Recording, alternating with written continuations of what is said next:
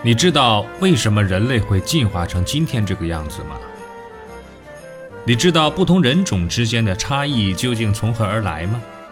你知道男人和女人到底有什么本质的区别吗？这些看上去司空见惯、细究起来一头雾水的难题，在这里将为您一一揭晓。请听《疯狂人类进化史》，作者史军。由文措为您播讲。爱因斯坦的困惑。现在我们不必再与那些禽兽纠缠，我们更关心另一个现实的问题，那就是当人与人互相比较时，脑袋大小到底有多重要？或者说，脑袋大的人更有智慧吗？这个问题，科学家已经争论了上百年之久，曾是科学史上最著名的论战之一。论战爆发时，两派学者是赤膊上阵，在与对方叫骂的同时，发表了大量的论文。这些论文的战斗色彩远大于学术价值，能呈现生动的科学家课外形象。最后呢，这场争论意外地以一个旁观者刻薄的评论而拉下了帷幕。那家伙恶毒地说：“我经过长期的观察，得出这样一个结论：凡是否认脑容量与智力有关的人，本身脑袋都不大。”一击致命。从那以后很长的一段时间内，很少再有人否定脑袋大的人更聪明。有好事的学者还根据头颅的大小给动物的智力做了个排行榜。但这并不表明战争结束。随着对人类生物本质的认识越来越清晰，这场战争再次打开，只不过方式有所变化，有了更多的实验，而更少去辩论。奇妙的是。爱因斯坦悄悄用自己的大脑给这场战争做了一次裁判，没有人怀疑爱因斯坦的聪明，爱因斯坦自己也不怀疑，所以呢，他决定死后把脑袋捐献出来，让生物学家来研究，以便找出他聪明的根源。一九五五年，爱因斯坦去世后，这一承诺得以兑现，他的大脑不但保留了下来，还被切成了二百四十片。当时人们刚刚意识到大脑研究的重要性。很多学者争先恐后，必欲得到一块切片而后已。他们都希望从那个神奇的大脑中找到智力的线索，但得出的第一个确切的结论却是：爱因斯坦的脑容量并不比普通人的大。更诚实一点说，他的脑容量甚至低于普通人的平均值。这一结果显然不能令人满意。爱因斯坦的大脑未必其大如斗，但也不应该小于普通人吧？其中必然有新的解释才对。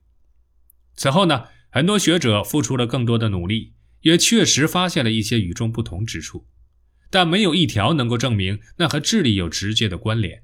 相反，再次令人失望的是，倒是有更多确切的证据表明，那个神奇的大脑在生物结构上似乎确实很普通。后来有项研究终于得出了一个非凡的结果。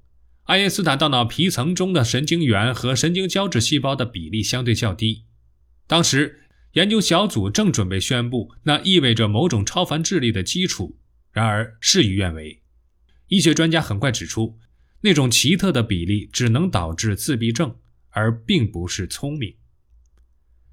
事实似乎正是如此，爱因斯坦确实具有一切自闭的症状，比如他很晚才学会了说话，生活很封闭。很少与外界联系，做事呢心不在焉，经常丢三落四。据说有一次，他专门打电话到警察局问爱因斯坦在哪儿，因为他本人出去散步时迷路了。所有这些都曾被视作天才科学家的标准风范，谁能想到，在现代医学那里，全部都是自闭症的表现？尽管爱因斯坦曾不屑地辩解说，自己说话晚是因为想一开口就说出完整的句子。他当然有资格这样吹嘘，因为他毕竟提出了相对论。迄今为止，对爱因斯坦大脑的研究并没有得出一项令人惊叹的结论，与其非凡智力挂钩的努力基本都付诸东流。论文是出了不少，但大多都是无关痛痒的自娱自乐。有人呢，甚至得出这样的结论：具备爱因斯坦大脑的人很多，重要的不是大脑，而是学习的机会。和思考的兴趣，那从这个意义上来说，我们无需轻率地盛赞某个人是难得的天才。几乎每个人都有取得非凡成就的潜力，只是要看潜力挖掘的程度如何罢了。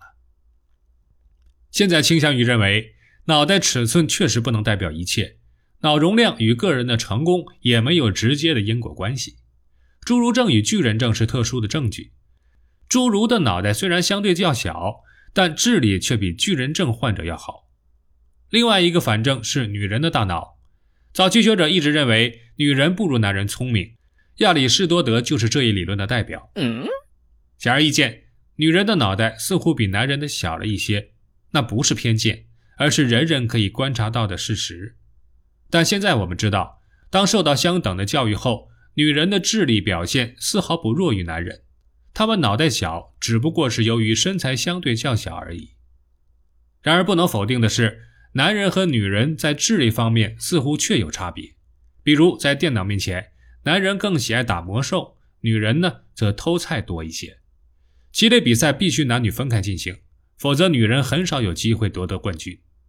但是在照料孩子方面，女人则更为得心应手。这些区别主要源自于男女不同的社会分工和自然分工，不同的工作对大脑的要求不同，因此形成的能力也不同。这种不同与高下无关，只与需求有关。为简洁起见，不妨把大脑看作一张地图，划分为很多的区域。每个区域分管不同的工作，有的负责语言，有的负责空间定位，有的呢负责言行举止。此外，还有负责情绪、注意力、阅读能力、理解能力的功能区域。某些个区域越活跃，相应的能力也就越强。定义天才的难点在于，你不能全面衡量所有区域的整体水平。要是只以单独区域作为标准的话，说不定精神病人的表现更为抢眼，他们的某些大脑区域会处于高度活跃的状态。有很多具备奇怪记忆能力的所谓最强大脑，在日常生活中都没有真正超越平凡之处。所以，从生物学角度观察，这世界并没有所谓的天才，那只是社会舆论对某种特殊才能的特别称谓，仍然是生物多样性的表现。本集播放完毕，欢迎订阅和分享。